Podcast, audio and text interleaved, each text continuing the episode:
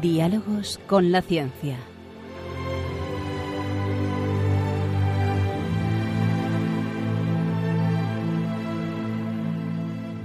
Dirigido por Javier Ángel Ramírez.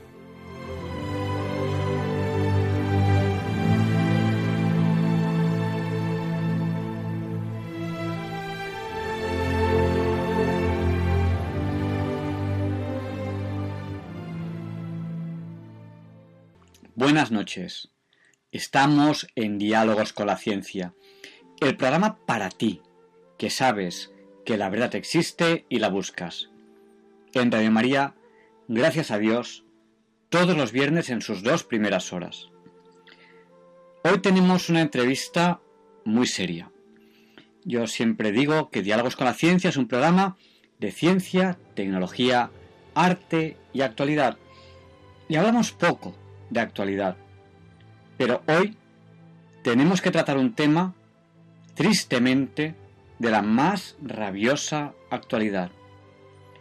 Hace poco tiempo, hace poco más de 10 días, ha comenzado una guerra con un inicio de un tremendo genocidio de la cual no habla prácticamente ningún medio de comunicación hay que hacer algo. Y desde Diálogos con la Ciencia lo vamos a hacer. Vamos a hablar con alguien que nos va a contar qué está ocurriendo. Un nuevo genocidio. Hay que hacer algo. Y empezamos ya este programa de hoy. Quédense con nosotros. Ya es día 9 de octubre de 2020. Quédense con nosotros, aunque tengan que trabajar mañana, porque solamente les queda un día por madrugar. Saben que en cualquier momento del programa pueden contactar con nosotros. ¿Dónde? En el WhatsApp de Diálogos con la Ciencia, que es el del 8. Recuerden, 8 por 8 64. Nuestro WhatsApp es el 64 9 71. Se lo repetimos, por si no tenían papel o bolígrafo a mano. 64 9 888871. Saludamos a Marita Guerín, que vive en un lugar paradisíaco entre Afrán y Calella de Palafrugell. Nos pidió que le saludásemos también la semana pasada. A Bebel Sadisach, que es amiga suya. A Paula de Madrid. A Emilia de Alicante. A Bernabé del Port de Mataró y a todos los trabajadores del puerto de Mataró también. Saludamos a Pilar, que está recuperándose de una operación, fiel oyente que nos escribe todas las semanas a través del WhatsApp y le enviamos un abrazo muy fuerte. Pilar, rezamos por ti, por tu recuperación. Sabemos que te están cuidando bien y, espero que te recuperes muy pronto. Saludamos a Marc, que nos escucha desde el camping, a Sonia y a Ana, de Barcelona. También saludamos a otro Marc, que gestiona el puerto de Jafrán. Un abrazo muy fuerte, Marc. Y nos han pedido también los trabajadores del bar La Sirena de Jafrán, que ya lo han cerrado hasta, hasta que empiece otra vez la temporada, que les saludemos. Un abrazo a todos los trabajadores del bar La Sirena de, de Jafrán. Em, a José de Toledo, a Concha de Guadamur, a eh, también Guadamur que está en Toledo, a Ildefonso de Madrid, nos dice que es el casco antiguo de Madrid, a Rosa también de Madrid, a Isabel de Madrid, a Sandra de cerca de Madrid, a Susana de Sevilla, a Juana, eh, que también en Sevilla, a Luz de La Coruña, a Charo de las Arenas, Vizcaya, a Doris de Zaragoza, a Carmen de Canadá. Un abrazo muy fuerte con la seriedad que tiene un programa en el cual pues tenemos tristemente que hablar de, un genocidio simplemente porque hay que hacer algo y no podemos estar callados ante, ante una cosa así. Eh, con esa seriedad pues empezamos el programa de hoy. ¿Cómo nos están escuchando? Pues muchos de ustedes nos escuchan a través de la frecuencia modulada, otros nos escuchan a través de la TDT, la televisión digital terrestre. Piensen en esta opción Si no conocen la frecuencia en algún lugar en el que ustedes puedan estar, a lo mejor de, vacaciones o, teletrabajando.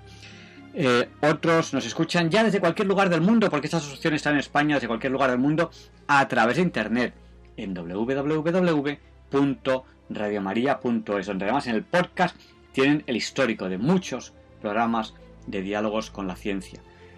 Y también, como no, en un canal de YouTube, Radio María España, y en aplicaciones para dispositivos móviles, Radio María España. Gracias por estar con nosotros. El programa de hoy les va a encantar, aunque es un programa duro, porque tenemos que hablar de una guerra, de un genocidio que está ocurriendo ahora.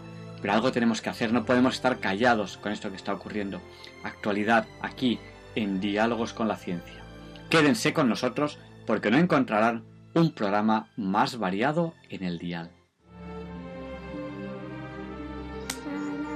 Ojalá pudiese ver el futuro, hermoso que sería el universo, universo, universo. Los hermanos y familiares seguro que serían muy buenos. El mundo sonriente cantando de alegría.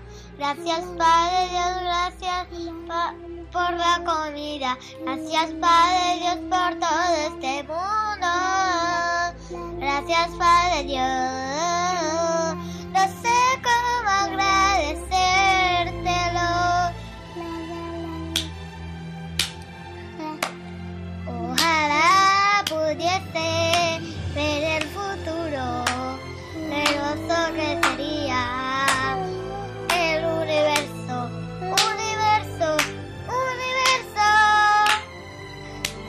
esta canción se termina así. Gracias, Padre Dios. Ojalá pudiese ver el futuro. Este es el deseo de estos niños y es nuestra obligación acompañarles al futuro y dejarles un mundo para el futuro. Ya es la hora Bond, las 007, y Leonardo Daimiel, Per de Madrid, presenta la sección Pensar y Sentir. Disfruten de esta preciosa voz.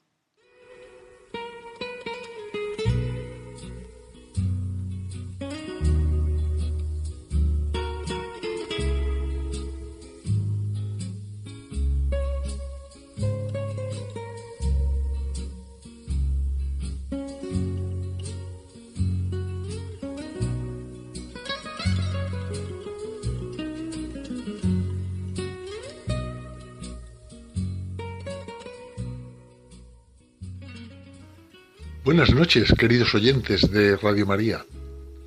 Soy Leonardo Daimiel y celebro estar de nuevo con ustedes.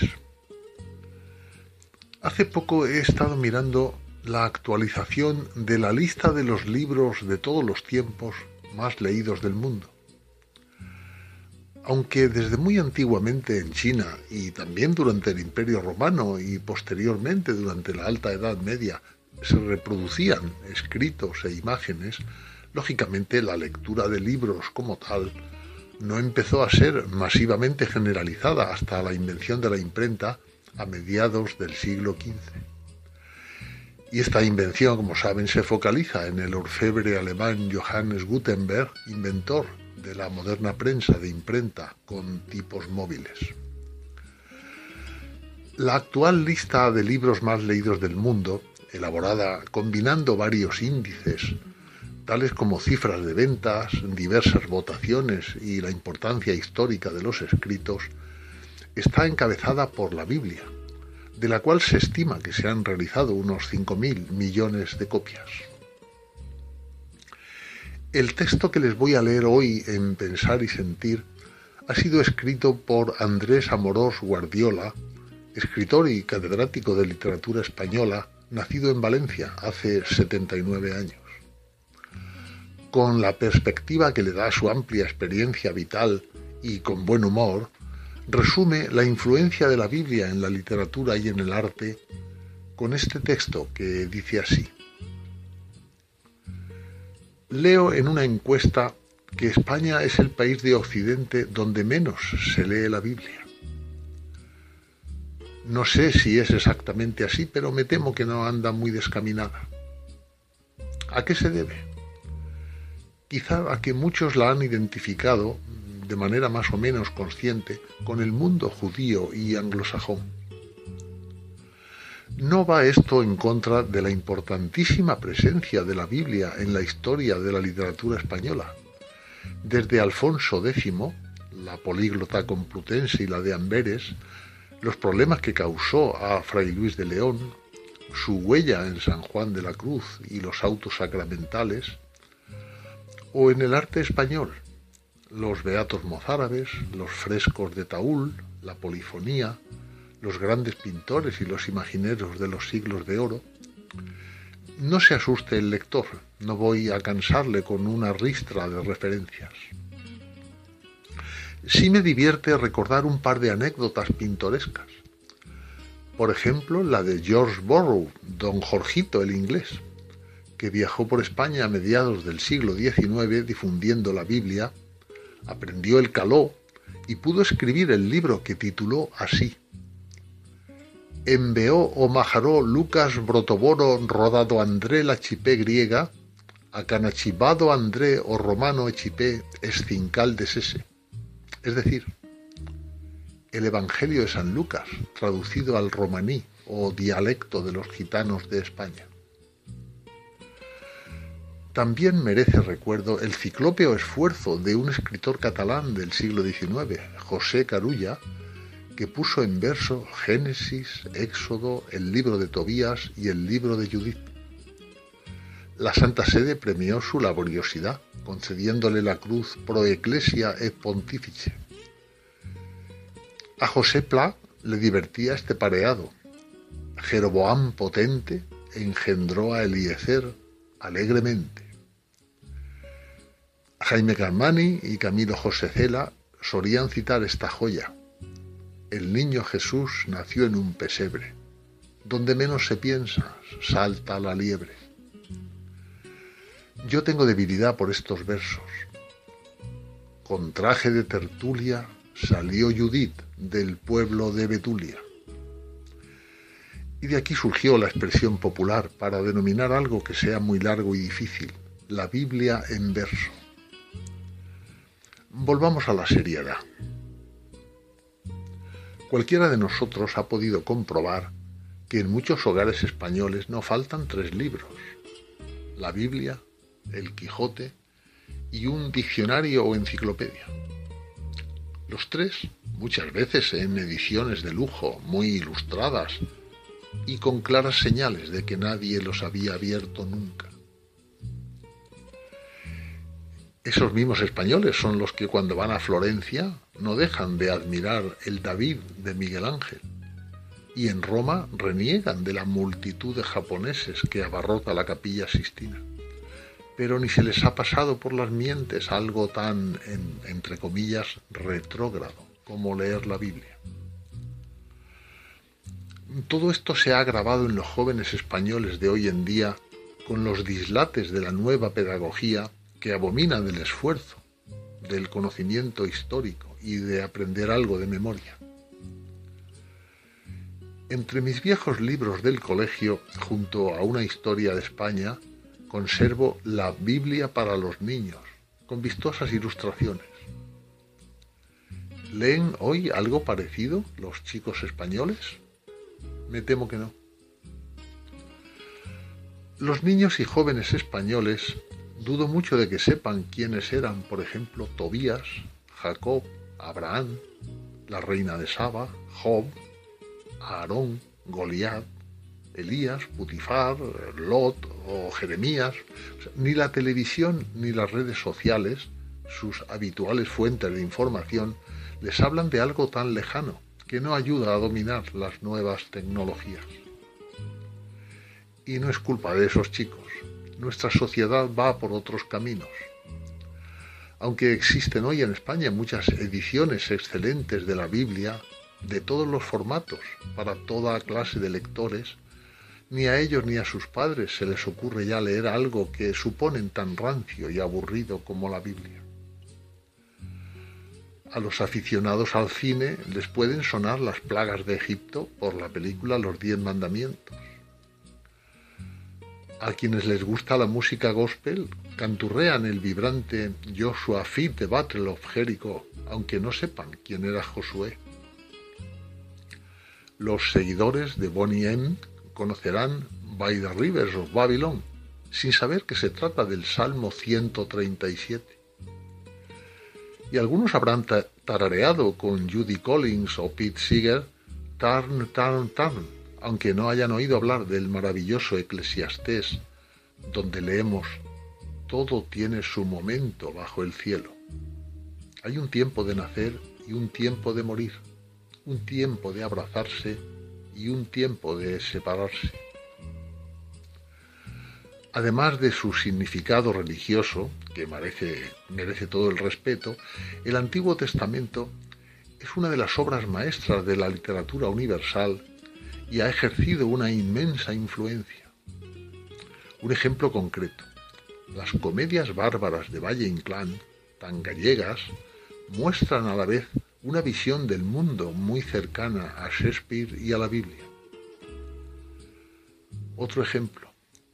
Muy pocos poemas eróticos poseen una sensualidad y una belleza comparables a las del cantar de los cantares cuando elogia a la amada tus dientes un rebaño de ovejas recién esquiladas, tus labios una cinta de grana, mitades de granada a tus mejillas, tu cuello la torre de David, tus pechos dos crías mellizas de gacela paciendo entre azucenas. Y cuando proclama muchos siglos antes de Quevedo, el amor es más fuerte que la muerte. Y termina diciendo este texto de Andrés Amorós, al margen de las creencias religiosas de cada uno, Nadie puede discutir que la Biblia impregna toda la cultura y el arte de Occidente. Es tan nuestra como el Quijote, Velázquez, Miguel Ángel o Beethoven. Quien se quede al margen de todo esto es un auténtico mutilado. No sabe lo que se pierde.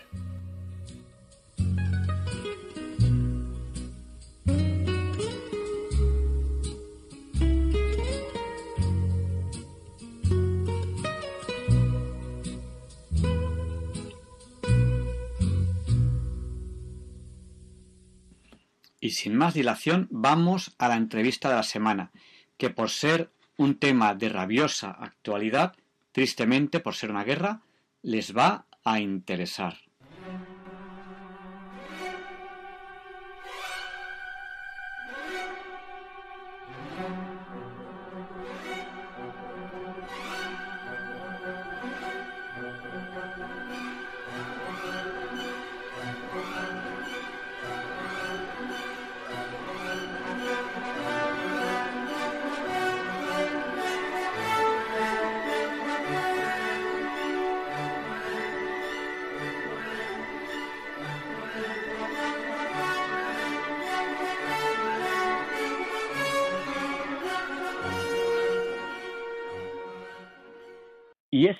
Es la sintonía con la que presentamos la entrevista de la semana.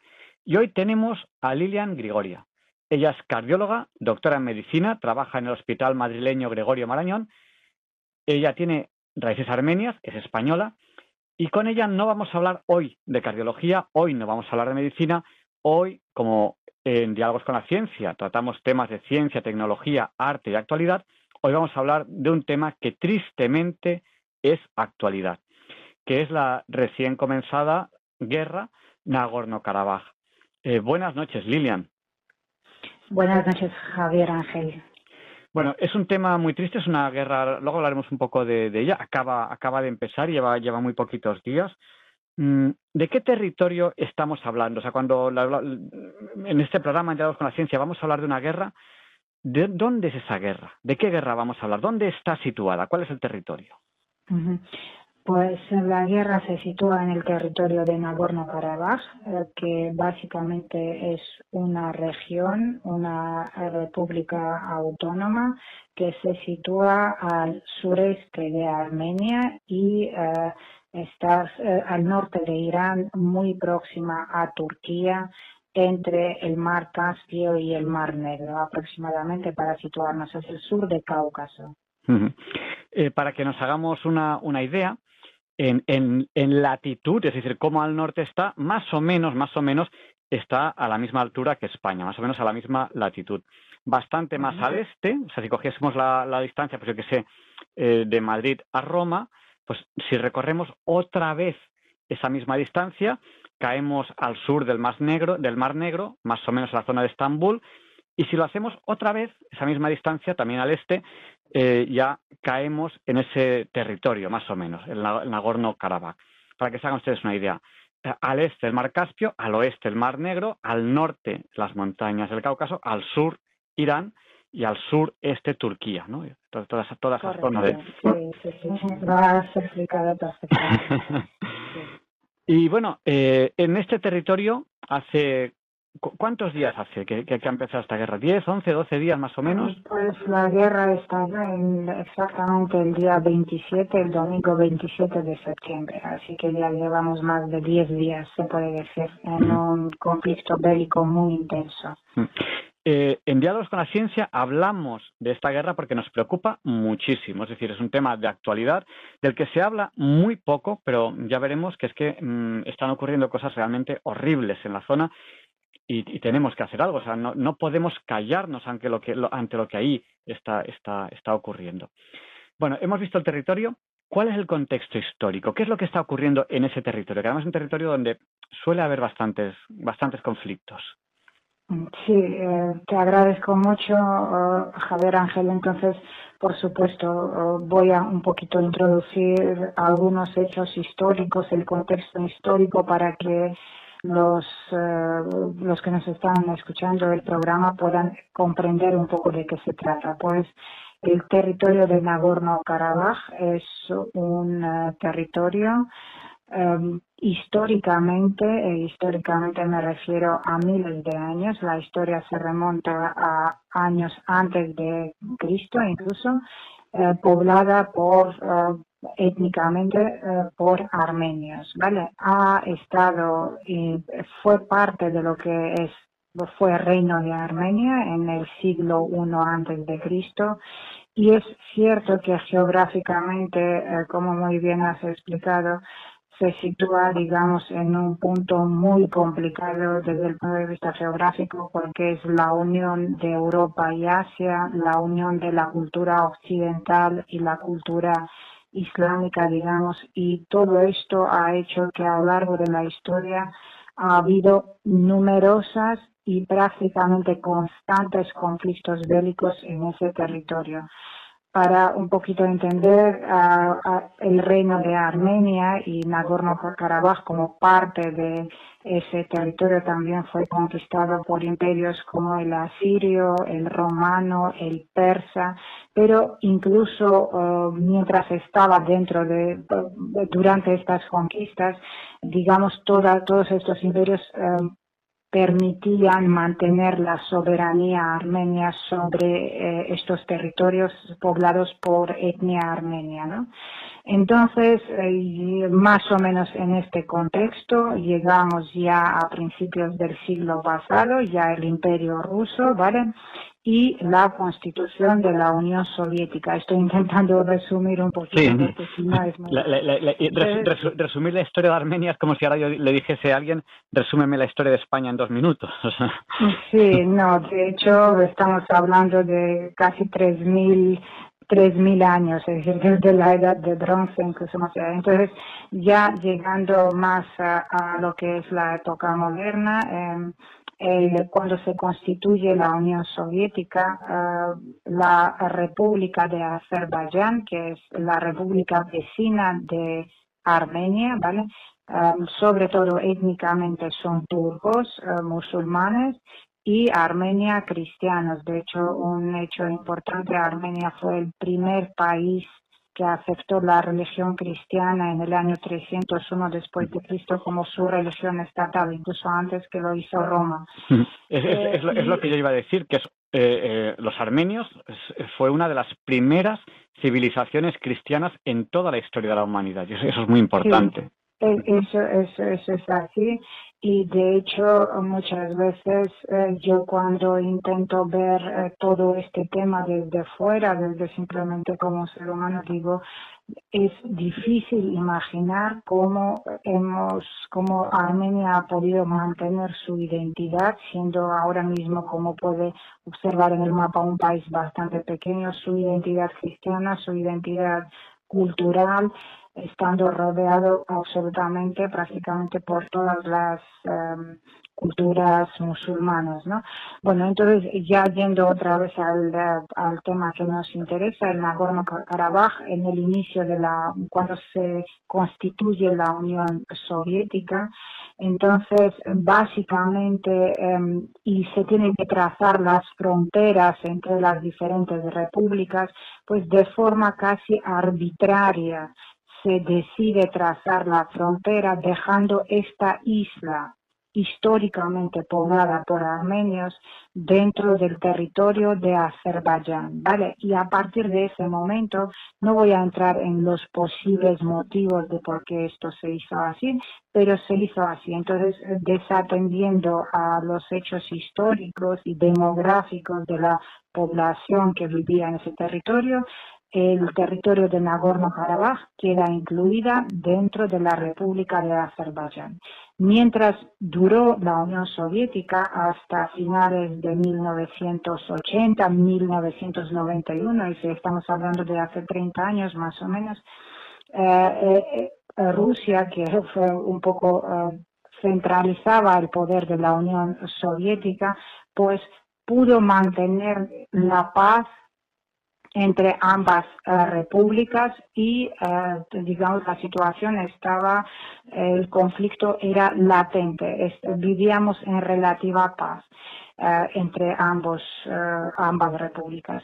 Sin embargo, cuando se derrumba la Unión Soviética y las repúblicas empiezan a independizarse, en ese momento es cuando la población de Nagorno-Karabaj se levanta, hace un levantamiento y eh, manifiesta su eh, deseo de separarse de Azerbaiyán por un simple motivo, porque permanecer eh, la etnia armenia, armenios en el territorio de Azerbaiyán, ya independizados del control de Rusia directo que mantenía la paz en esa región, significaba casi invariablemente el exterminio de esta población. Y esto no simplemente es un dicho, sino se sustenta en hechos históricos y e históricos no remontándonos a épocas muy antiguas, sino empezando ya desde hace un siglo el gran genocidio armenio que ocurrió también con la población armenia que quedó incluida en el territorio del Imperio Otomano. Fueron un millón y medio de armenios que fueron masacrados.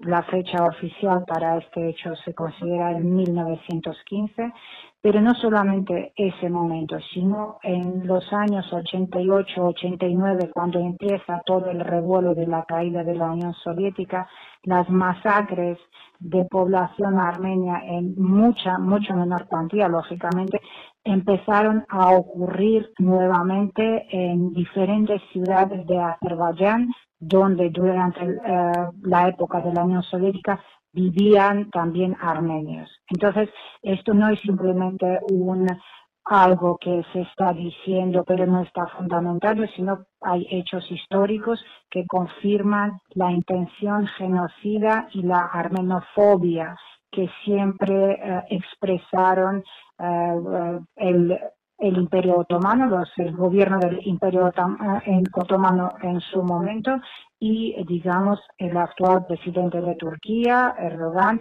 y también el actual gobierno de la República de Azerbaiyán. ¿vale? Por eso, em, en, en, esos años, la población se manifiesta de Nagorno-Karabaj y exige su independencia de Azerbaiyán por el mero hecho de mantener su existencia. Eh, lógicamente esto no se acepta y desemboca en una guerra que dura desde el año 91 hasta el año 94 en el que ganan los armenios y em, se establece, se proclama, se proclama como la República Independiente de Nagorno-Karabaj, independiente también de Armenia, se puede decir, aunque la población es armenia, ¿vale? Eh, y, eh, digamos, desde el año 94 se, que se exige alto de fuego, se eh, firman unos convenios que mantienen alto el fuego hasta, hasta pues más o menos los últimos años. La tensión durante estos 30 años siempre ha existido. En la frontera siempre ha habido tensión, más o menos. Pero, por ejemplo, en el año 2016, otra vez ha habido un pequeño conflicto bélico que duró cuatro días uh, nuevamente. Entonces, realmente no es que ha habido paz. Nunca ha habido paz. Ha habido, digamos, un silencio en tensión, ¿vale? Durante todos estos años. Y, uh, y ahora ya, digamos, esta es uh, básicamente el contexto era así y uh, ya nos remontamos a los hechos de hace 10 días más o menos. Estamos en Diálogos con la Ciencia. En Red María estamos entrevistando a Lilian Grigorian. Ella es cardióloga, doctora en medicina en el Hospital Gregorio Marañón, es española con raíces armenias y nos está hablando de un triste, un triste conflicto bélico, una guerra, hablando claro, eh, en el territorio de Nagorno-Karabaj. Hemos localizado en la primera parte de la entrevista dónde, dónde está ese territorio, que está a la altura de España, pero a dos veces y media la distancia que tendríamos entre Madrid y Roma hacia el este. Está justo, justo en la frontera entre Oriente y Occidente, entre lo que sería Europa y Asia. Y es una zona con mucho conflicto, lo que nos ha resumido al contexto histórico. Seguro que yo no sería capaz de resumirlo así de bien, pero vamos, yo creo que aquí está claro. Azerbaiyán, un país claramente que en su bandera tiene símbolos musulmanes, el color verde, la media luna, etcétera, y está claro. Y eh, el territorio de Nagorno-Karabaj, perdón, eh, de, de armenios, que los armenios son la primera civilización cristiana que existe en toda la historia de la humanidad. Año 301. En el año 301 los armenios son los primeros en, ser realmente eh, cristianos. Conflicto mm, Oriente-Occidente, Europa-Asia, eh, cristianos, musulmanes. No sé si, con estas tres, tres, tres palabras emparejadas se resume todo. ¿Qué ha ocurrido ahora? Pues lo que ha ocurrido, se puede decir que eh, mm, mm, yo me levanté igual que muchos de mis compatriotas el domingo pasado, escuchando, se puede decir que de repente. Hace ya dos domingos, ¿no? Hace algo más de diez días. Sí, hace más, es hace dos domingos, justo.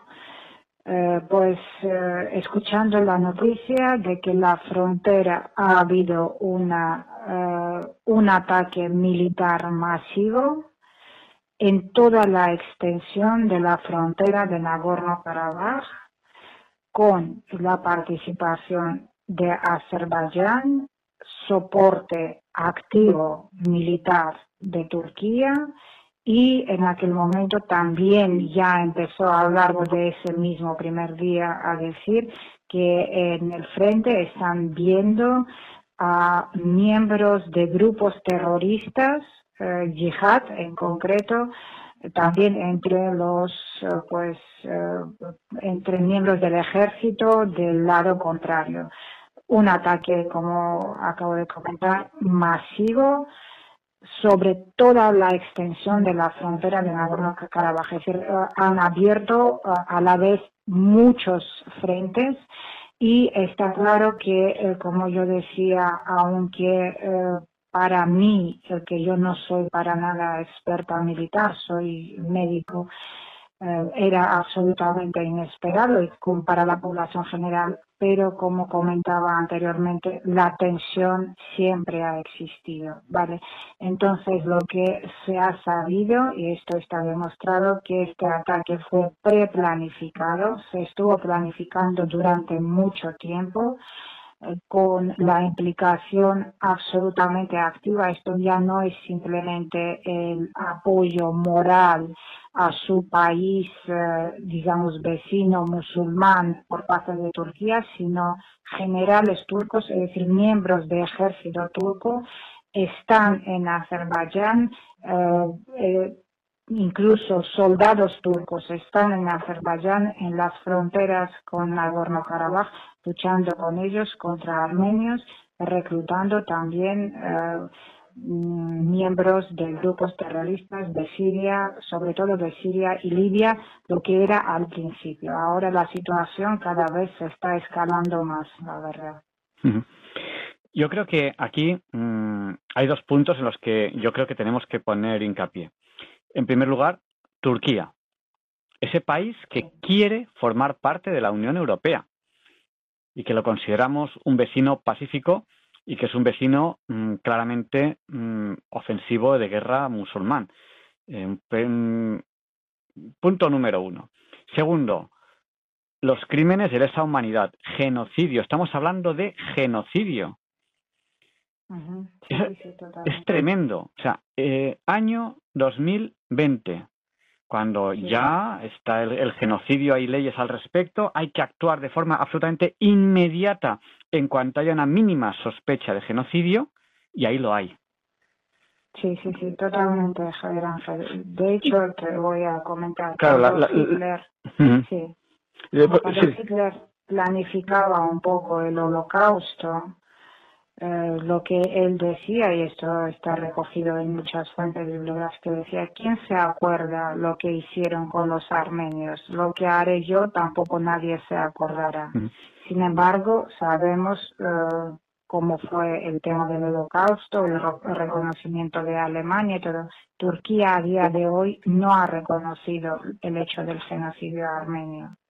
Y vive, yo no quiero hablar de los turcos en general en absoluto, ¿vale? Porque incluso entre la población turca hay gente que ha defendido, incluso durante el genocidio mismo, ha ayudado, mi, mi bisabuela en concreto ha podido emigrar y salvarse su familia gracias a sus vecinos turcos que le han ayudado a escapar pero el gobierno actual de Turquía es absolutamente bastante lejos de lo que es pacífico está implicado absolutamente en crímenes contra la humanidad. De hecho, lo que están haciendo ahora mismo, que a lo mejor tengo la oportunidad de comentar más adelante, y ya el simple hecho de que hasta ahora no reconocen los hechos de 1915, eso también ya habla sobre con quién estamos tratando. Genocidio armenio año, o sea, se, se, considera el año 1915, aunque es un genocidio tremendo y que, se, expande en, años anteriores y posteriores. Eh, hoy, hoy, año 2020, más de 10 días en el cual eh, Azerbaiyán, con apoyo de Turquía, eh, está atacando, está masacrando, está cometiendo crímenes de lesa humanidad que debe actuarse ya, es genocidio eh, en, este territorio de Nagorno-Karabaj. Eh, ¿qué, podemos hacer? Porque eh, es que a mí me, hace, mucha gracia cuando hay gente que se rasga las vestiduras por guerras del pasado. Aquí, hoy, ahora, hoy tenemos una guerra. Y esto es como cuando en el patio del colegio pues empiezan a pegar dos grupos de personas, pues lo que, lo que tiene que hacer el profesor y los demás alumnos, lo que tiene que hacer todo el mundo es separarlos. ¿Qué tenemos que hacer nosotros? Absolutamente. Es que, de hecho, uno de los motivos de estar yo hoy aquí es lo que estamos haciendo hoy toda la comunidad armenia en el mundo, que nos hemos transformado los 10 millones en una persona y estamos intentando hacer llegar al mundo lo que se está viviendo hoy en día allí, porque es cierto que se ha aprovechado, se puede decir, en un momento de crisis mundial por la pandemia eh, económica, cuando todo el mundo tiene está absolutamente ocupado con este tema, la peor crisis económica que nos estamos enfrentando después de la Segunda Guerra Mundial, este es el momento que ellos han escogido para emprender toda esta barbarie pues y realmente como sabemos es que en los informativos es que no queda ni tiempo para comentar todo lo que está ocurriendo. Y por eso un poco eh, y es clave la intervención de la comunidad internacional es absolutamente clave porque a pesar de que eh, el ejército de defensa de Nagorno-Karabaj se ha movilizado, pero de forma absoluta. Desde el primer día se ha anunciado el reclutamiento de voluntarios. Me consta que estudiantes de las universidades, hombres e incluso mujeres, se alistan voluntarios y van al frente para luchar, porque las fuerzas están absolutamente desigualadas. Es decir, si se fijan en lo que son las poblaciones de Armenia, que son 3 millones aproximadamente, frente a los casi 10 millones de Azerbaiyán y 80 millones de Turquía, ya no hablo del poder económico de los países. ¿Vale? Está claro que por mucho que nos estemos defendiendo, y lo, lo están haciendo, me consta que a día de hoy están defendiendo, pero eh, absolutamente, de momento no se ha perdido ningún territorio, pero esto no puede durar en el tiempo si no se para a Turquía. Y esto lo tiene que hacer la comunidad internacional, las eh, organizaciones, instituciones apropiadas para poder frenar esto. Si no, esto lleva eh, inevitablemente al exterminio de la población. De hecho, desde el domingo pasado se ha empezado, ha pasado el ataque del frente a bombardeo de zonas civiles donde no hay ningunos objetivos militares para justificar bombardeos utilizando armas que por comunidad internacional están vetadas, como las bombas de racimo, por ejemplo. Entonces están cometiendo crímenes contra la humanidad, absolutamente, y esto es un hecho que se ha llevado al Tribunal Europeo de Derechos Humanos y se ha aceptado por el Tribunal Europeo. Lo que pasa aún no hay ningún cambio en la actitud ni de Turquía ni de, Azerbaiyán que lo que están expresando que van, no van a parar y van a llegar hasta el final, esto es lo que ellos están diciendo, y el final, pues ya puede imaginar a qué se refiere el final, eh, y por, eso está, eh, es absolutamente esencial que España, como miembro de la Unión Europea, levante la voz, conozca la situación. Necesitamos hoy el apoyo de toda la comunidad internacional para poder evitar lo que ha ocurrido hace 100 años. Esto no se puede permitir en el año 2020. Pues desde Diálogos con la Ciencia queremos hacer ese llamamiento, llamamiento a la comunidad internacional, llamamiento también al gobierno español. Y se lo decimos bien claro. ¿No escucháis el llanto de las madres? Su clamor es más grande que el océano. Hay que hacer algo ahora. El genocidio armenio de 2015 fue horrible, tremendo. Y ahora, en el 2020, se está repitiendo. Hay genocidio y hay que actuar. Y hay que actuar ahora. Y sí, como cristianos tenemos la obligación de defender la vida. Tenemos la obligación de ayudar a que en esa zona haya paz. Y tiene que haber paz. ¿Qué ocurre? Que a lo mejor pues la comunidad internacional tiene que actuar con sus mecanismos, que son mecanismos de paz, fuerzas de pacificación, que claro, evidentemente esas fuerzas de pacificación llevarán armas, claro que sí, pero armas para buscar la paz. Ahora hay armas para buscar un genocidio, un nuevo genocidio armenio. Es tremendo. Pues terminamos ya esta, esta entrevista aquí en Diálogos con la Ciencia, en Radio María. Hoy teníamos otros temas, íbamos a hablar de otros temas, pero la actualidad Em, nos, ha, nos ha desbordado. Estamos delante de un genocidio. Yo personalmente me arrepentiría toda la vida si ante este genocidio de cristianos que está habiendo desde hace poco más de diez días, no hiciese nada. No quiero arrepentirme, no quiero decir no hice nada. Si, si con este programa podemos poner en marcha la, ayuda internacional para que quizás unos días antes se active y haya paz en la zona, pues queremos, queremos colaborar con nuestro granito de, arena. Hemos entrevistado a Lilian Gregorian, ella es cardióloga, doctora de medicina en el Hospital Madrileño Gregorio Marañón, es española con raíces armenias, nos ha hablado de la guerra de eh, Nagorno-Karabaj. Para terminar la entrevista, ¿podría resumirnos brevemente de lo que hemos hablado? Porque ya sabe cómo es la radio, pues hay gente que justo ahora mismo habrá cogido la frecuencia, va a hacer un y dice, bueno, ¿de qué están hablando? ¿Qué está pasando? ¿Podría resumirnoslo, por favor, para acabar la entrevista?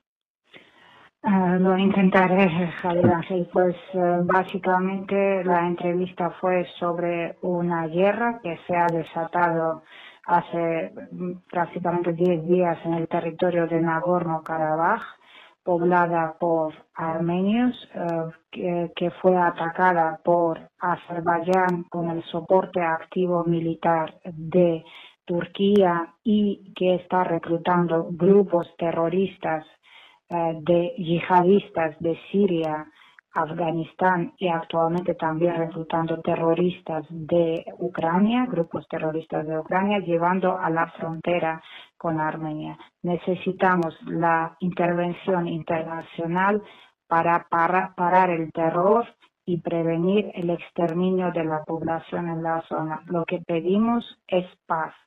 Mm. Muchas gracias. Necesitamos la acción militar internacional. Es un llamamiento claro y el clamor es más grande que el océano. Hay que hacer algo y hay que hacerlo ahora. Muchísimas gracias, Lilian, por habernos dedicado el tiempo esta noche. Es un tema muy, muy serio y bueno, seguiremos con, el programa, pero esta preocupación y les pedimos a, a nuestros oyentes, a aquellos que sean creyentes, que recen, que recen, porque es importantísimo que haya paz en la zona está empezando un nuevo genocidio. Está muy bien que nos rasguemos las vestiduras por un genocidio de mitad del siglo XX, está muy bien, pero no nos podemos de ninguna manera rasgar las vestiduras por un genocidio de mitad del siglo XX y estar callados ahora, con este genocidio que ahora, hoy, está habiendo y tenemos que hacer algo. Muchísimas gracias por habernos dedicado su tiempo, Lilian. Muchísimas gracias a usted, Javier Ángel. Muchísimas gracias y buenas noches. Buenas noches.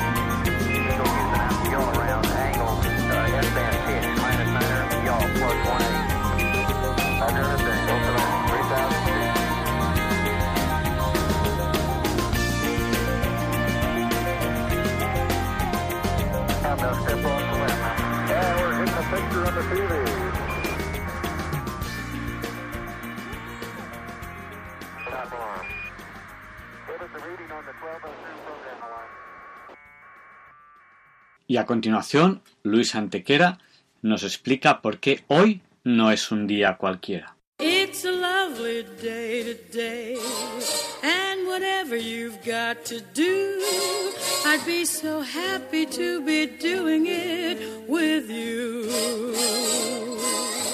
But if you've got something that must be done, and it can only be done by one, there is nothing more to say. Except it's a lovely day for saying it's a lovely day.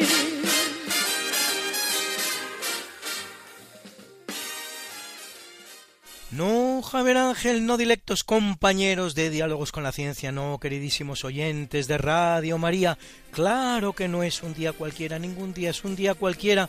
Y este 9 de octubre que nos disponemos a comenzar ahora mismo, tampoco porque en fecha tal, pero del año 768, a la muerte del rey Pipino, primer representante de la dinastía carolingia, que sustituye a la merovingia en Francia, son investidos reyes sus dos hijos. Carlomagno en Noyon recibe la parte occidental y Carlomán en Soissons la parte oriental.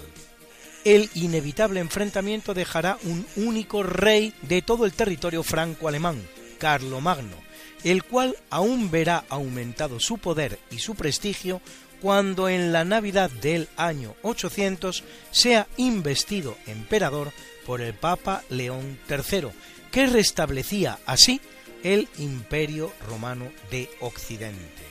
Y en 1446 se presenta ante la corte coreana del rey Sejong el Grande el alfabeto fonético coreano, llamado alfabeto Hangul, de 24 sonidos, 14 consonantes y 10 vocales, que sustituirá en el país a los complicados ideogramas que se cuentan por miles del alfabeto Hanja de origen chino.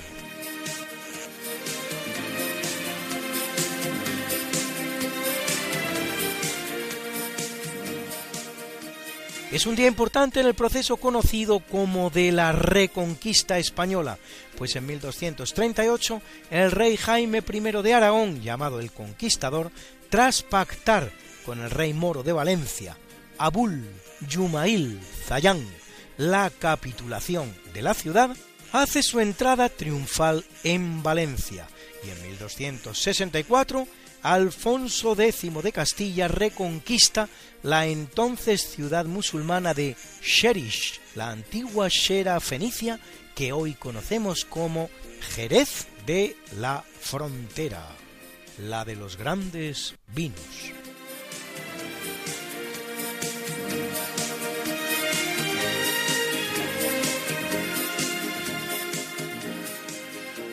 En el capítulo siempre fecundo de la exploración y colonización españolas en América es un gran día porque en 1558 en los Andes venezolanos el español Diego García de Paredes funda la ciudad de Trujillo, actual capital del estado homónimo. En la misma fecha, pero de 1582, y también en los Andes venezolanos, Juan Rodríguez Suárez hace lo propio con Santiago de los Caballeros de Mérida, actual capital del estado de Mérida.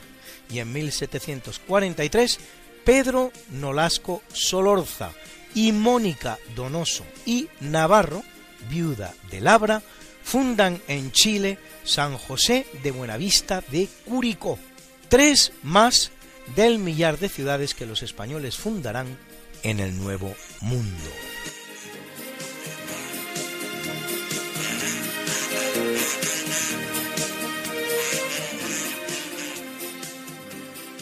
En 1651, el inglés Oliver Cromwell promulga el Acta de Navegación, ley proteccionista que determina que las mercancías procedentes de Asia, África y América solo pueden llegar a Inglaterra en barcos ingleses, medida que conducirá a las guerras anglo-holandesas.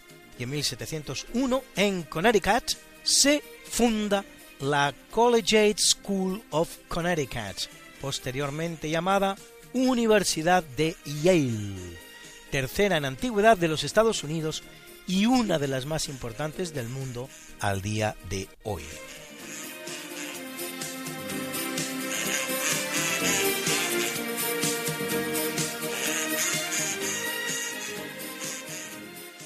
1874 se funda en Berna la Unión Postal General, luego llamada Unión Postal Universal, organismo que pasará a formar parte de la Organización de Naciones Unidas y cuyo objetivo es mejorar los servicios postales en sus casi 200 países miembros. Y en 1890, el francés Clément Ader, inventor también del sonido estéreo, hace volar el que todos tienen por el primer avión de la historia, el Eol, Eolo, así llamado en honor del dios del viento, con el que realiza un salto de 50 metros de longitud y 20 centímetros de altura. Sin embargo, en la historia que conduce al ser humano a la conquista de los aires, se cuela un español tan desconocido por los extranjeros como ignorado por sus compatriotas españoles. Se trata del burgalés Diego Marín, que en 1793 hará un salto de 360 metros, es decir, siete veces mayor que Ader, y cuatro de alto, es decir, 20 veces mayor que Ader. Y todo ello casi un siglo antes.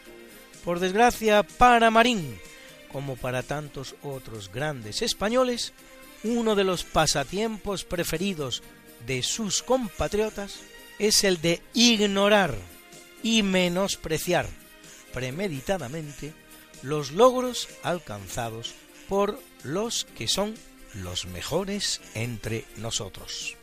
¿Tendrá algo que ver con ese pecadillo sin ninguna importancia llamado envidia? ¿Será que somos un poquito envidiosos?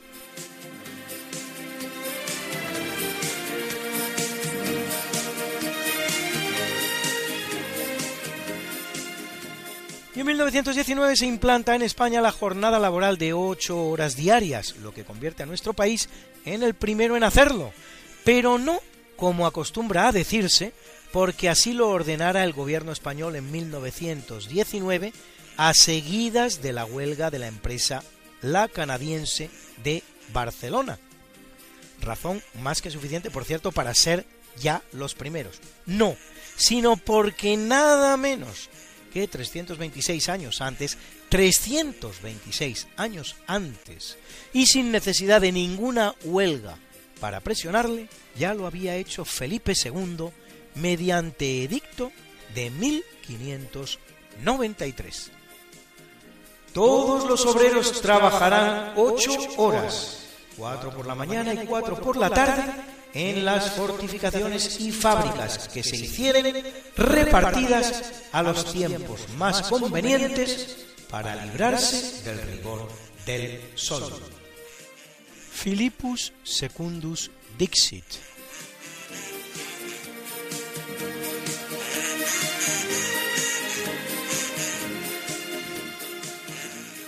Y es un día bien significativo de lo que representó para España la Segunda República, porque en 1931 tienen lugar los llamados sucesos de Gilena, en la provincia de Sevilla, en los que el gobierno de Azaña reprime unas manifestaciones de trabajadores de manera tan violenta que deja un saldo de 6 muertos y 70 detenidos. No es el único levantamiento de signo izquierdista que Azaña reprimirá de parecida manera durante la Segunda República, pues a él se han de añadir los de Castilblanco, en Badajoz, con 8 muertos, Arnedo en La Rioja, con 11, o Casas Viejas en Cádiz, con más de 20. Todo esto frente a movimientos de signo izquierdista, pero sin salir de la Segunda República Española, aunque en 1934, en Turón, en el marco esta vez de la Revolución de Asturias, organizada por el PSOE, un piquete izquierdista fusila a ocho religiosos católicos, los llamados mártires de Turón.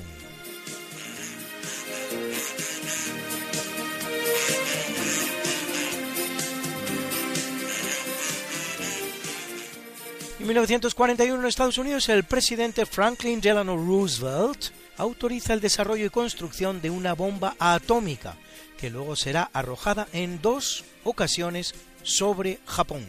Primero contra la ciudad de Hiroshima, el 6 de agosto de 1945, la llamada Little Boy, muchachito, produciendo 200.000 muertos, y luego sobre la de Nagasaki tres días después, el 9 de agosto, la llamada Fat Man, el gordo, con otras 120.000 víctimas mortales. Sucedían a su vez a los terribles bombardeos sobre personal civil de Tokio, con 100.000 muertos, Osaka, con 10.000 y otras muchas ciudades japonesas. Bombardeos sobre la población civil. Un acontecimiento salvaje que sin duda la humanidad no ha juzgado todavía con la contundencia que debiera.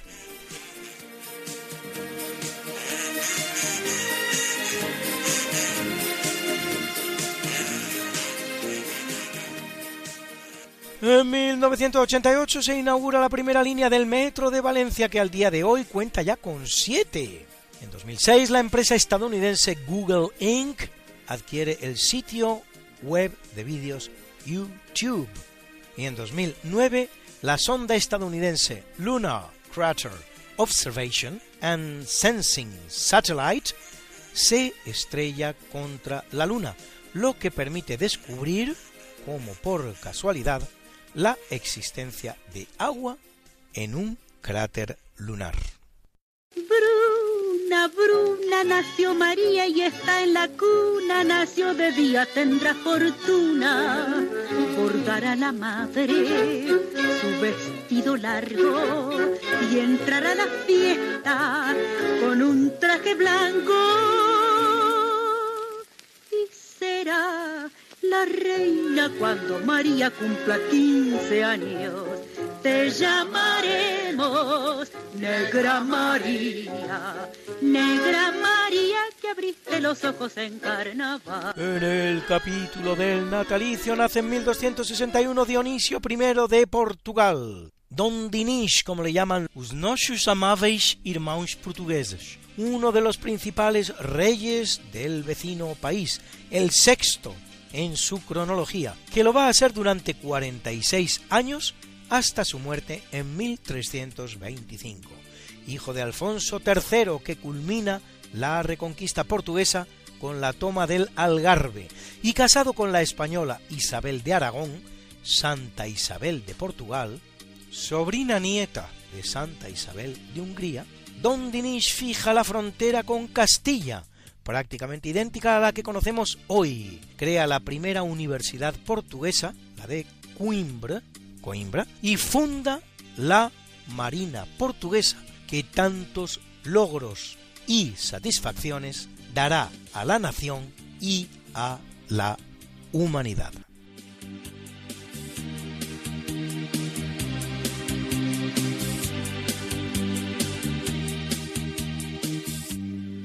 Bautizado en 1547 Miguel de Cervantes, Fénix de las letras españolas, el más grande novelista de la historia, nacido probablemente 11 días antes del 29 de septiembre, autor de la más célebre novela escrita nunca, Las aventuras del ingenioso hidalgo Don Quijote de la Mancha, así como de las novelas ejemplares y otras obras menores.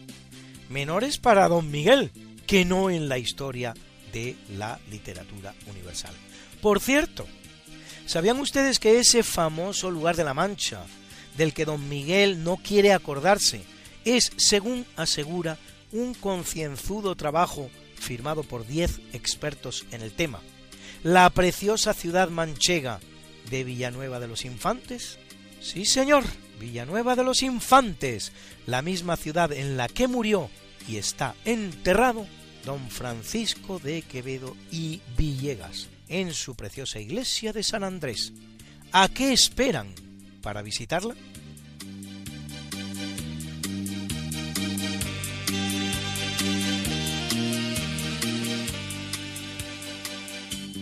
Y ahora una de franceses, porque en 1757 nace Carlos X, rey de Francia entre 1824 y 1830, último de la dinastía Borbón.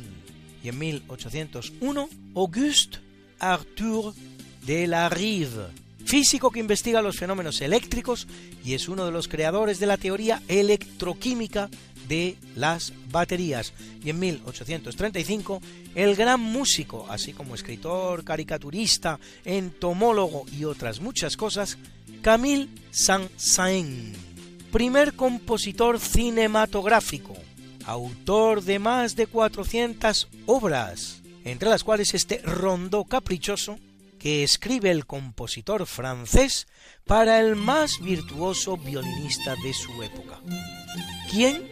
Sino el español Pablo Sarasate, su gran amigo, por cierto.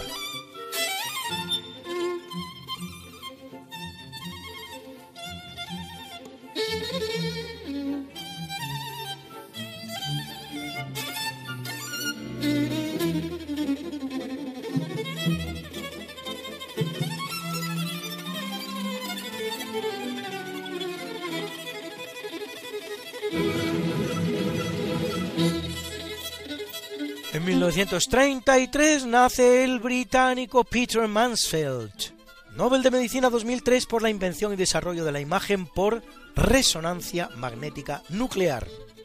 Y en 1940, en Liverpool, el músico y compositor John Lennon, fundador y notable componente de la que pasa por ser la gran banda de rock de la historia, The Beatles, junto con Paul McCartney, George Harrison y Ringo Starr.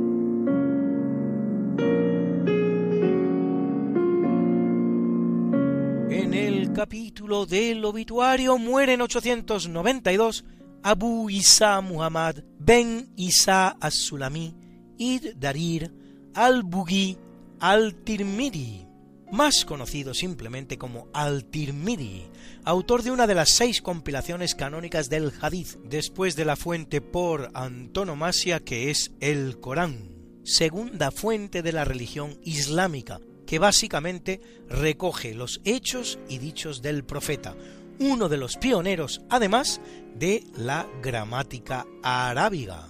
Y en 1253, Roberto Grosseteste, obispo inglés, uno de los grandes eruditos de su época, recordado entre otras cosas por sus aportaciones al estudio de la luz, cuya teoría sobre la creación del universo se tiene por un antecedente más e importante de la teoría del Big Bang.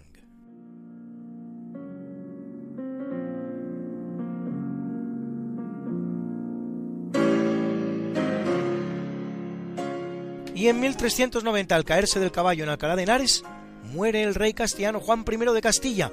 Había participado en la Guerra de los Cien Años entre Inglaterra y Francia, imponiendo a favor de Francia el poderío naval castellano en el Canal de la Mancha. En virtud de su matrimonio con la legítima reina portuguesa Beatriz de Borgoña, llegará a ceñir la corona lusa, si bien la derrota de Aljubarrota contra el pretendiente Juan de Avís, hijo bastardo de Pedro I, hijo bastardo de Pedro I, le obligan a renunciar a sus pretensiones a la corona lusa. Una más de las muchísimas intentonas frustradas a la postre en las que portugueses y españoles bien habrían podido unir sus destinos para siempre y sin duda para bien.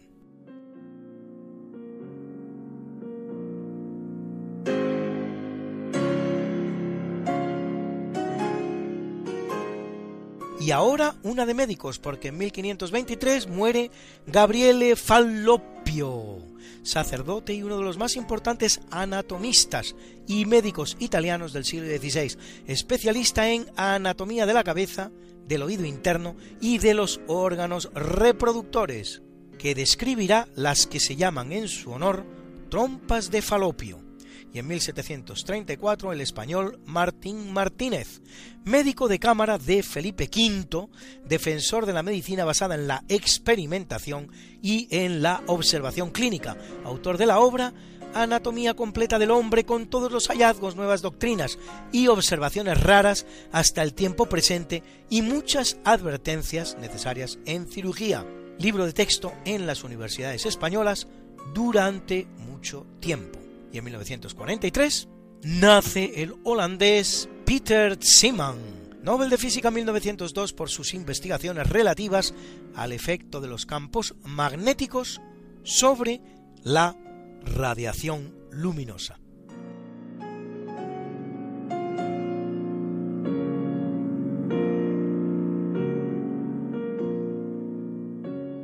En 1958 el que muere es Eugenio María Giuseppe Giovanni Pacelli, más conocido como Pío XII, vicentésimo sexagésimo papa de la Iglesia Católica, que lo es desde 1939, 19 años durante los cuales le va a tocar hacer frente a la irrupción de los fascismos y del nacionalsocialismo en Europa, así como después de la Segunda Guerra Mundial, a la imparable expansión del comunismo y que de una manera tan discreta como eficaz va a llevar a cabo un importante salvamento de judíos, como así reconocerá el Congreso Judío Mundial en 1945, declarado venerable por Benedicto XVI.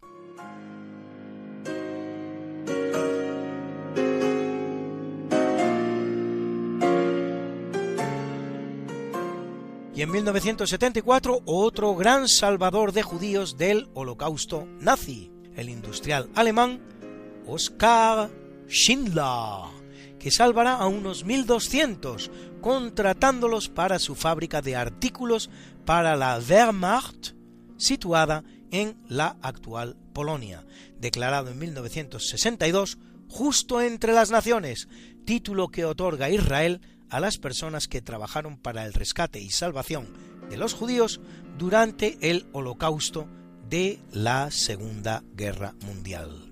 Siete son los españoles que engrosan tan distinguida nómina.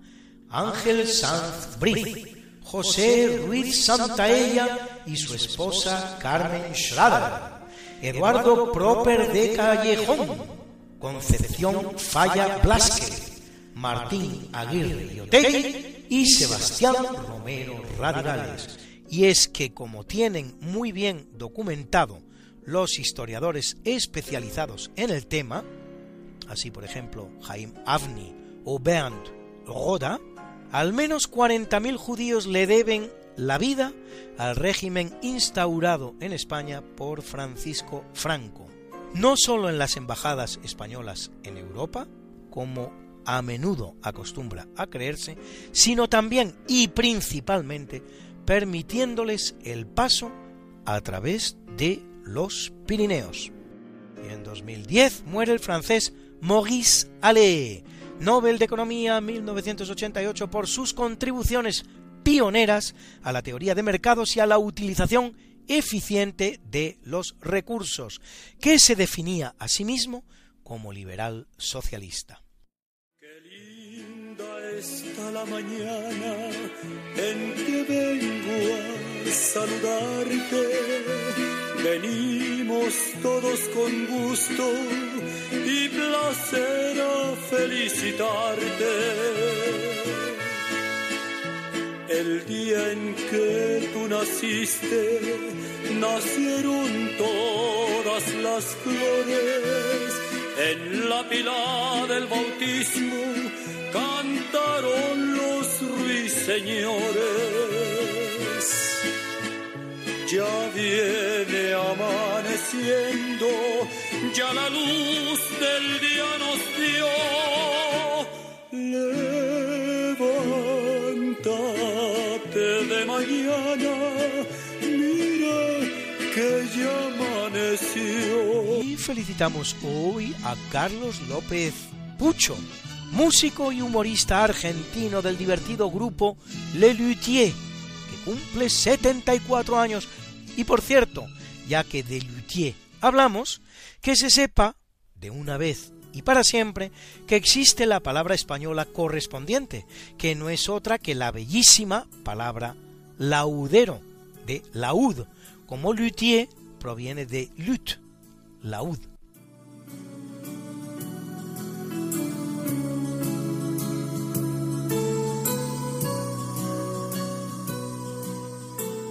Felicitamos también a la norteamericana Jodie Williams, Nobel de la Paz 1997 por su noble lucha para la prohibición internacional del uso de minas antipersonales y municiones de racimo, que cumple 70 años, y a Guillermo del Toro, cineasta mexicano, Oscar por su gran película La forma del agua, que cumple 56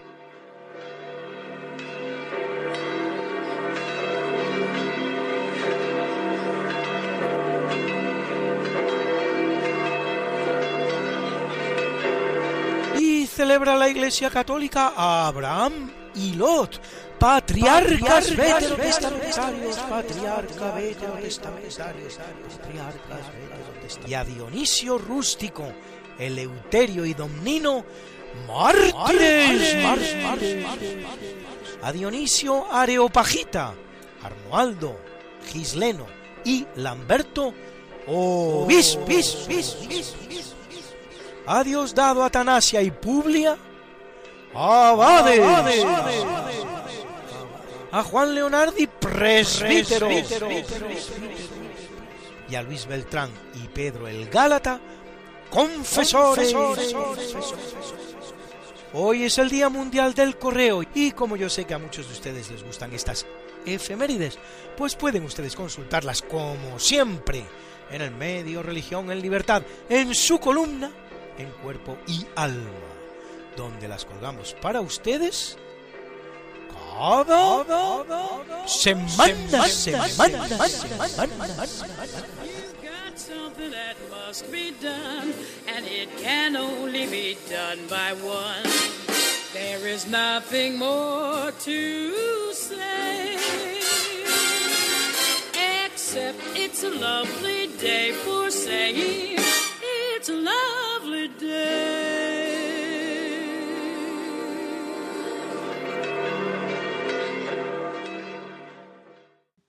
Muchas gracias, Luis, por esta sección de efemérides.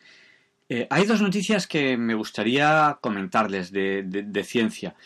Una de ellas es que eh, se ha puesto en marcha el sistema Moisés. No sé si se acuerdan de él.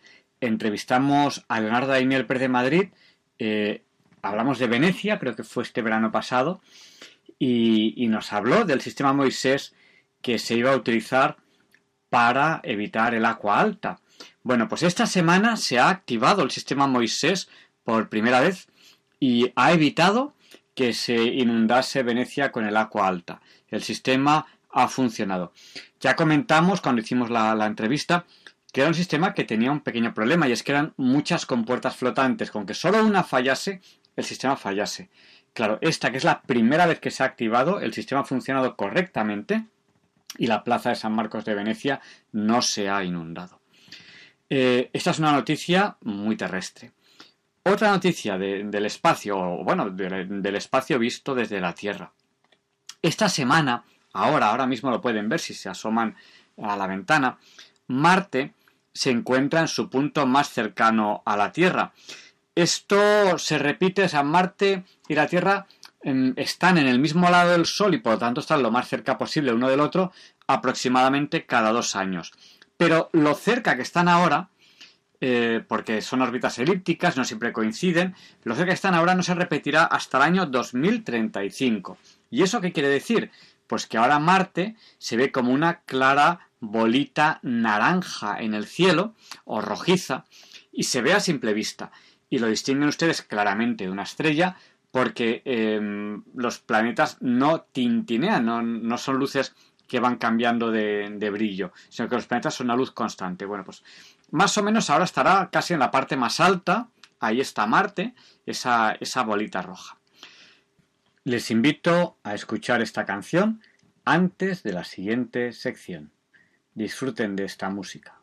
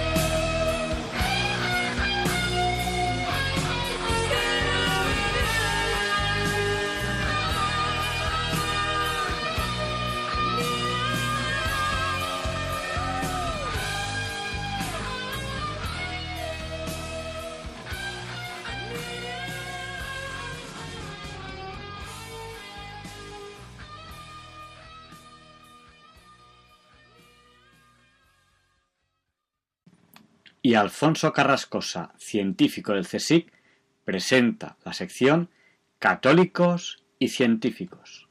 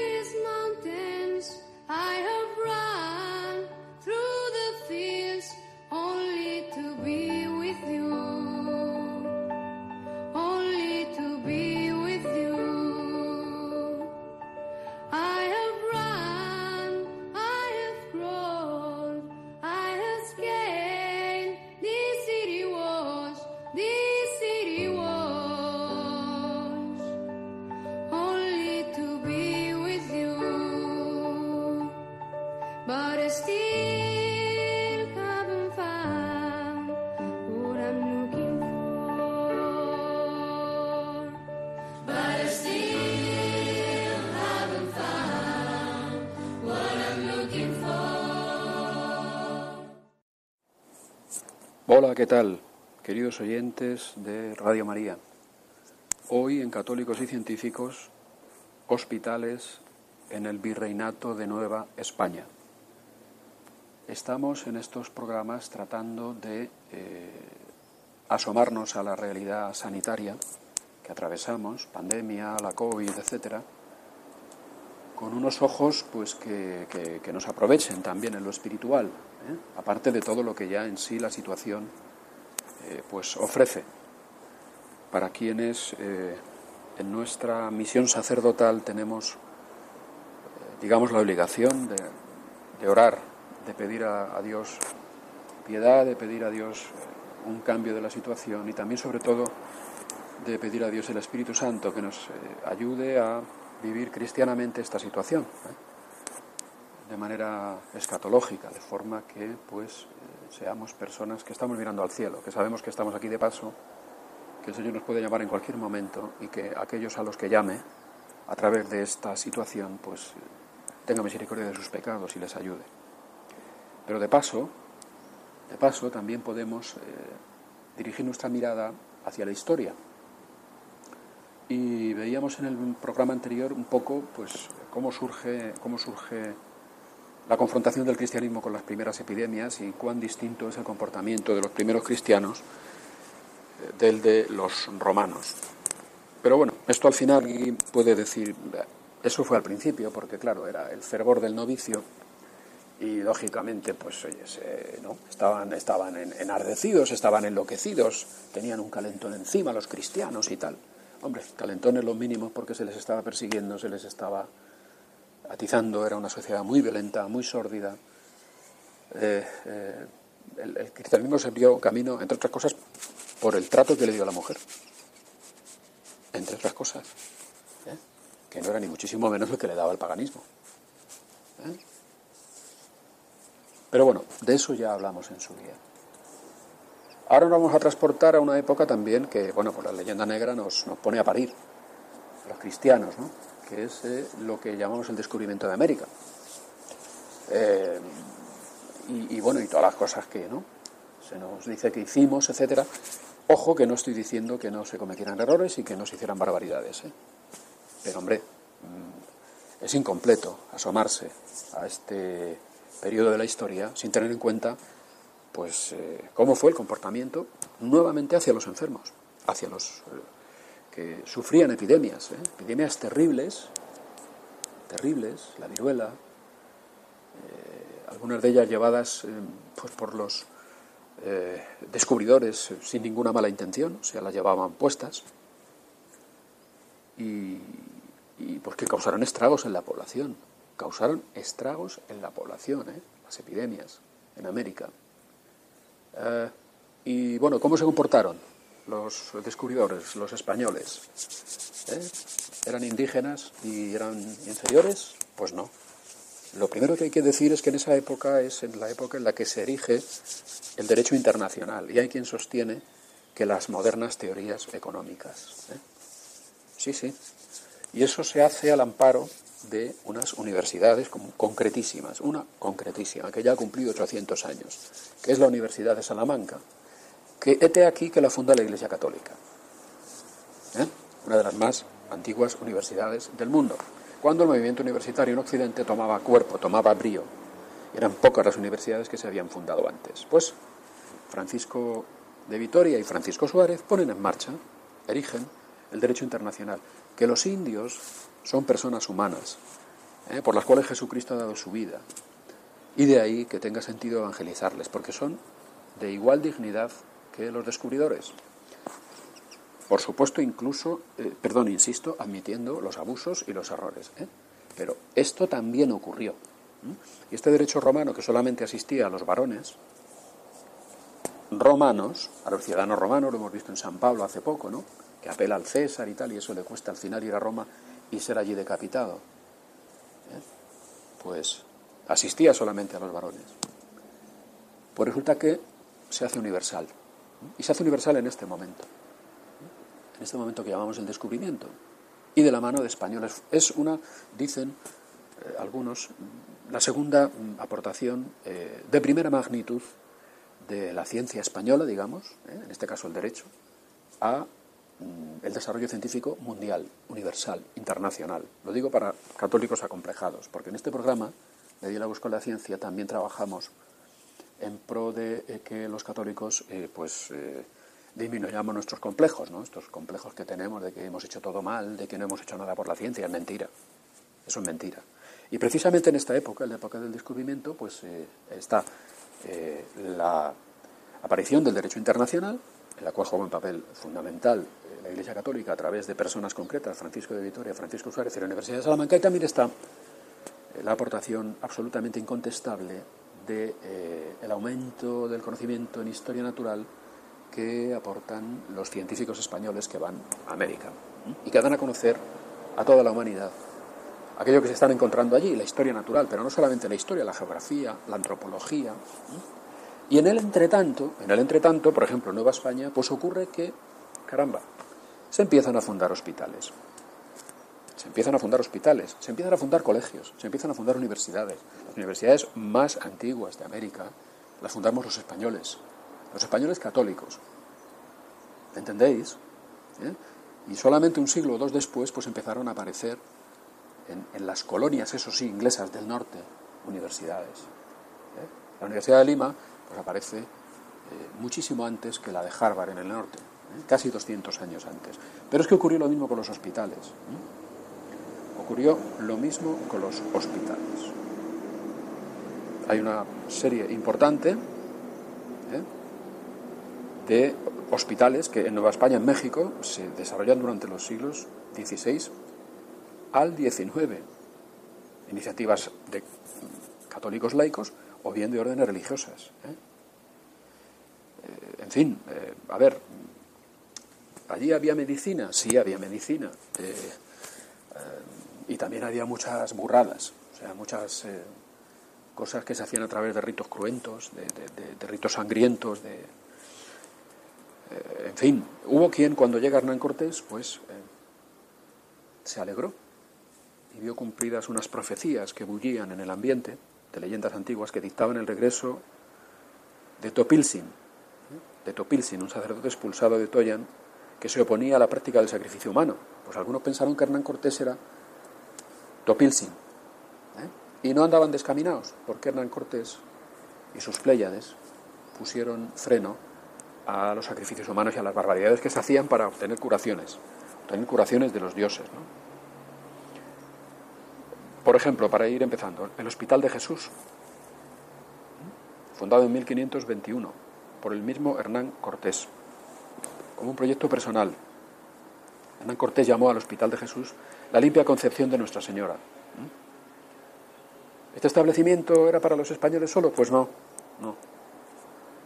Era para cualquier persona, incluidos los indígenas. ¿eh? Incluidos los indígenas. ¿Y por qué fue efectivo el hospital? Pues porque había mogollón de epidemias y de pestes. Su manutención era principalmente por medio de limosnas. Hasta que, pues después de la muerte de Cortés en 1547, se financió con la renta de sus inmuebles, de los inmuebles de Cortés, porque así lo estipuló en su testamento. Fijaos, Hernán Cortés, ¿eh? este que habréis oído hablar cosas y a lo mejor en vuestro imaginario, pues para eso estamos aquí, en diálogos con la ciencia, en este espacio de católicos y científicos, para romper mitos y para romper errores. Pero ¿fue el único este hospital? No, después se hizo el de San Lázaro. Que se fundó entre 1521 y 1524 por el doctor Pedro López, también a iniciativa de Hernán Cortés. El hospital de San Lázaro estuvo dedicado exclusivamente a los leprosos, sin distinción alguna de su origen. Se estableció en las fronteras de la Ciudad de México. ¿Fue el último? No. El Hospital Real de San José de los Naturales, Hospital Real de los Naturales, fundado por un fraile, Fray Pedro de Gante, ¿eh? unido a otros franciscanos. Y este, el Hospital Real de los Naturales, era dirigido exclusivamente a indígenas. Claro que estas cosas hay que saberlas. Este comportamiento que tienen los cristianos, por tanto, en pleno Imperio Romano, no se acaba ahí. No solo llega hasta nuestros días, hay, sigue habiendo en todo el mundo enfermeros que están dando la vida por, por, por, enfermos de manera gratuita en cualquier parte del mundo y también de manera regulada y de manera laboral, legalmente en España. Sigue habiendo frailes y monjas que asisten en los hospitales. ¿Eh? Esto sigue existiendo, sigue existiendo. El Hospital de San Juan de Letrán, el primer hospital de Puebla, fundado en 1535, apenas cuatro años después de fundarse esta ciudad. El Hospital de San Juan de Letrán dedicado exclusivamente a mujeres, indígenas o no.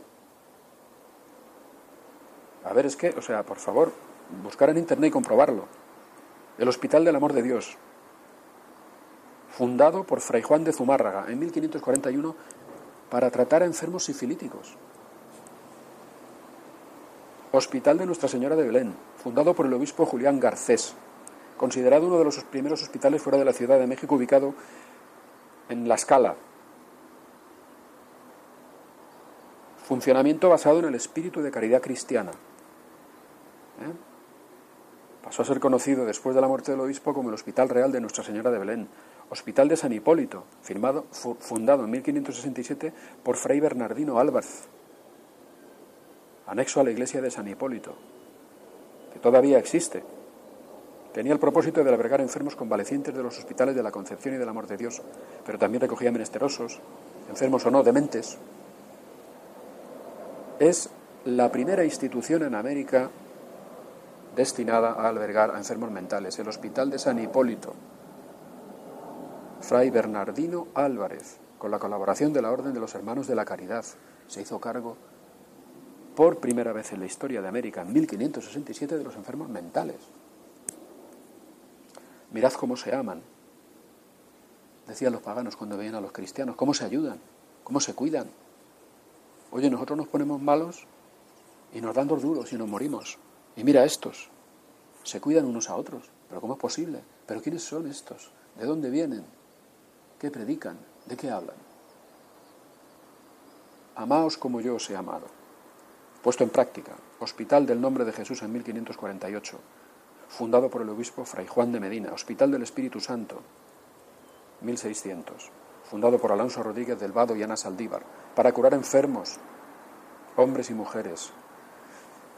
Podéis mirar en Internet el listado de hospitales fundados por creyentes y luego ver la bibliografía acerca de todo esto, ¿eh? las bases científicas que hacen posible que un servidor os hable de estas cosas aquí, porque está contrastado científicamente, como estuvo contrastado científicamente cuando os hable de cómo irrumpe el cristianismo en una sociedad pagana como la romana, con un culto a la violencia terrible, con un desprecio a la mujer inusitado, que fue lo que hizo precisamente que las mujeres entrasen muchas y con ellas sus esposos ¿eh?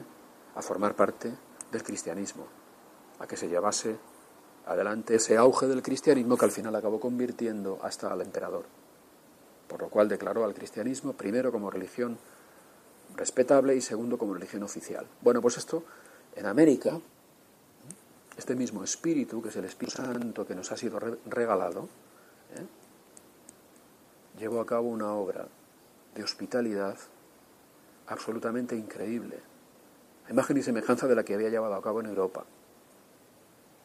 Porque durante un tiempo, como ya os he dicho alguna vez, la Iglesia Católica se encargó de la enseñanza y de la sanidad. Esa que ahora vuelven a decir los neopaganos, que es la que verdaderamente salva vidas. Digo, sí, pues está luciendo. ¿Cuántos miles de personas han muerto con la COVID-19? No, no, quien salva la vida es Jesucristo, ¿eh? que nos salva la vida para la eternidad, que es la que importa, porque esta enfermedad provocada por la COVID-19 no es de muerte. La enfermedad de muerte es el pecado, que puede arruinarte eternamente la felicidad. Por lo tanto, ánimo, seguiremos en sucesivos programas hablando de la relación del cristianismo con las epidemias. Hoy hemos visto los hospitales de Nueva España, de México, fundados por la Iglesia Católica, en un número muy elevado, para prestar asistencia tanto a indígenas como a españoles.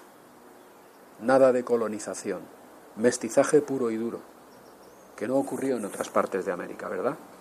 Pues no. Pues bien, esto ha sido todo por hoy, queridos oyentes. Para Diálogos con la Ciencia, Alfonso Carrascosa, científico del CSIC. Muchas gracias, Alfonso. Y también en ciencia y tecnología queremos hablarles de que estas vacunas que se están experimentando, pues están dando ya los primeros resultados. ¿no? De momento, eh, hay dos vacunas, la Pfizer y la Moderna, que ya empiezan a tener resultados. Aquellas personas que lo están experimentando, de momento dicen que tienen fiebre, dolor de cabeza y cansancio. Son efectos secundarios que algunos de ellos están teniendo. Eh, una vacuna tarda mucho tiempo en hacerse. Eh, ahora parece que dicen que quizás para finales de este año tengamos vacuna para el coronavirus. Bueno, yo no quiero desanimarles, solamente quiero recordarles que hasta ahora las vacunas tardan más tiempo en hacerse. Pero bueno, ¿qué tenemos que hacer? Cuidarnos y llevar la pandemia lo mejor que podamos. Eh, ha habido ahora los, los Nobeles, los premios Nobeles. Son, es muy interesante. Yo les animo a que miren en internet a quién le han dado el premio Nobel. Son trabajos, todos ellos, muy interesantes. Eh, podríamos hacer un programa sobre, sobre ello, pero la verdad es que ahora mismo no tenemos tiempo como para, para desarrollarlo. Pero quizás en otro programa sí podamos desarrollar un poco de qué van los premios Nobel y a quién se lo han dado este año, porque es un tema tremendamente interesante. Vamos a despedir el programa, pero antes quiero dejarles con esta canción.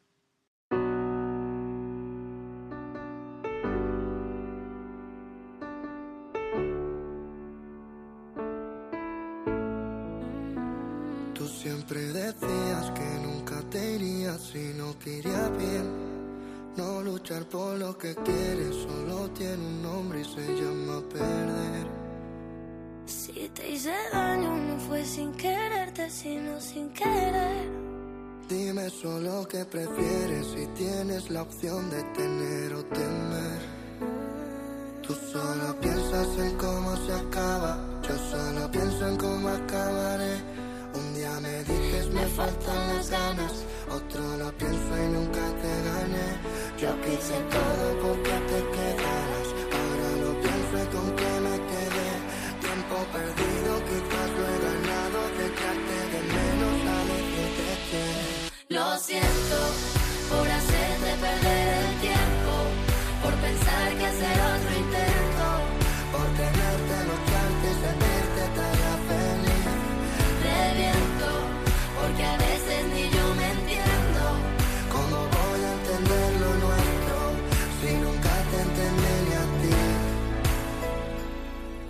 sé que no importarme el pasado que antes me mataba solo es crecer. Que nunca hemos sido dos, ya que contando el miedo éramos tres. Porque somos tan iguales que si yo me voy, tú te vas también. El fallo es tener un problema y nunca aprender. Si voy a quedarme, que sea contigo. Si voy a correr, que sea por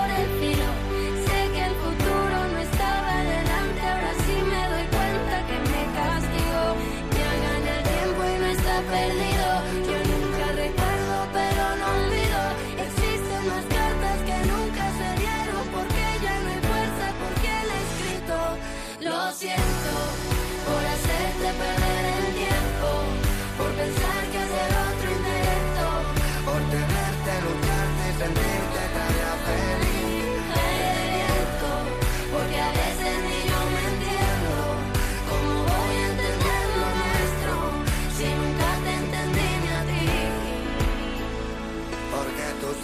aciertos dirán dónde estás y tus fallos tan solo por dónde ir. ¿De qué me vale la cantidad si solo la intensidad va a hacerme feliz? Antes de hacer lo que va a destrozarnos, prefiero salvarme y hacerme a mí. Ahora comprendo que no puedes darme aquello que no tienes ni vive en ti. Lo siento por hacerte perder el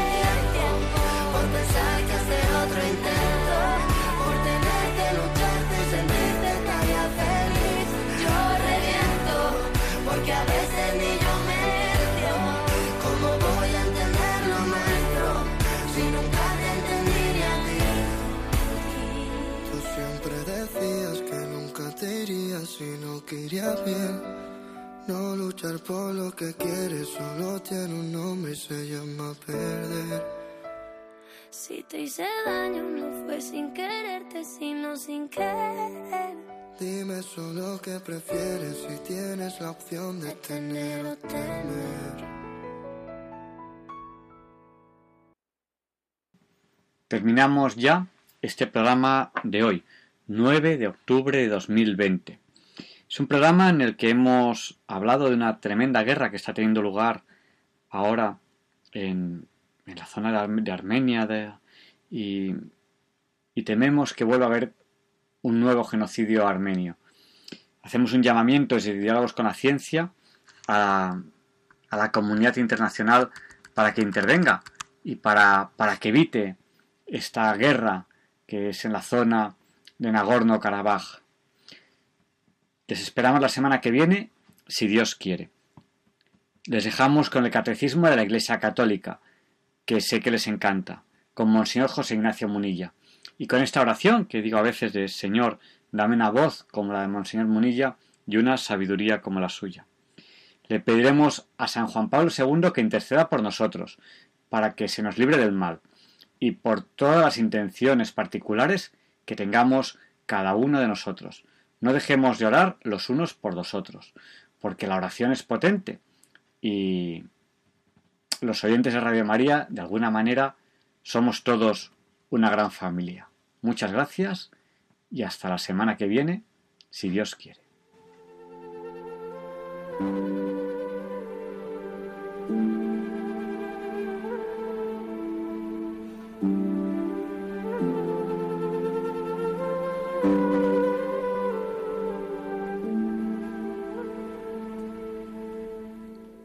Y así concluye en Radio María el programa Diálogos con la Ciencia. dirigido por Javier Ángel Ramírez.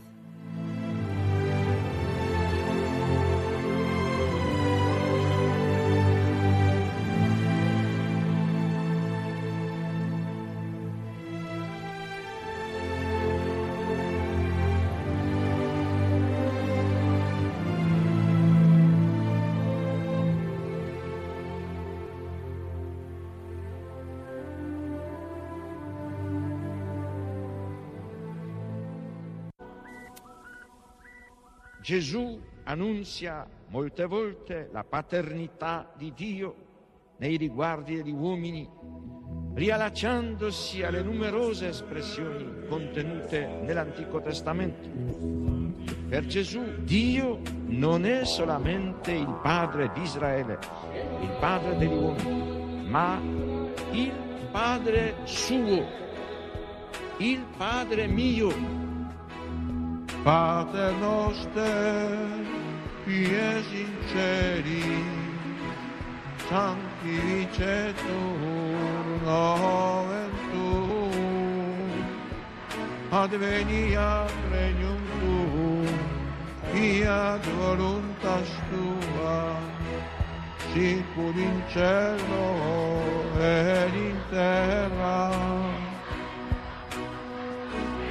Pane nostrum quotidianum da nobis hodie, et dimitte nobis levita nostra, sicur et nostri vittimus, debitoribus nostri, et ne nos induca in tentatione, sed libera nos a malo.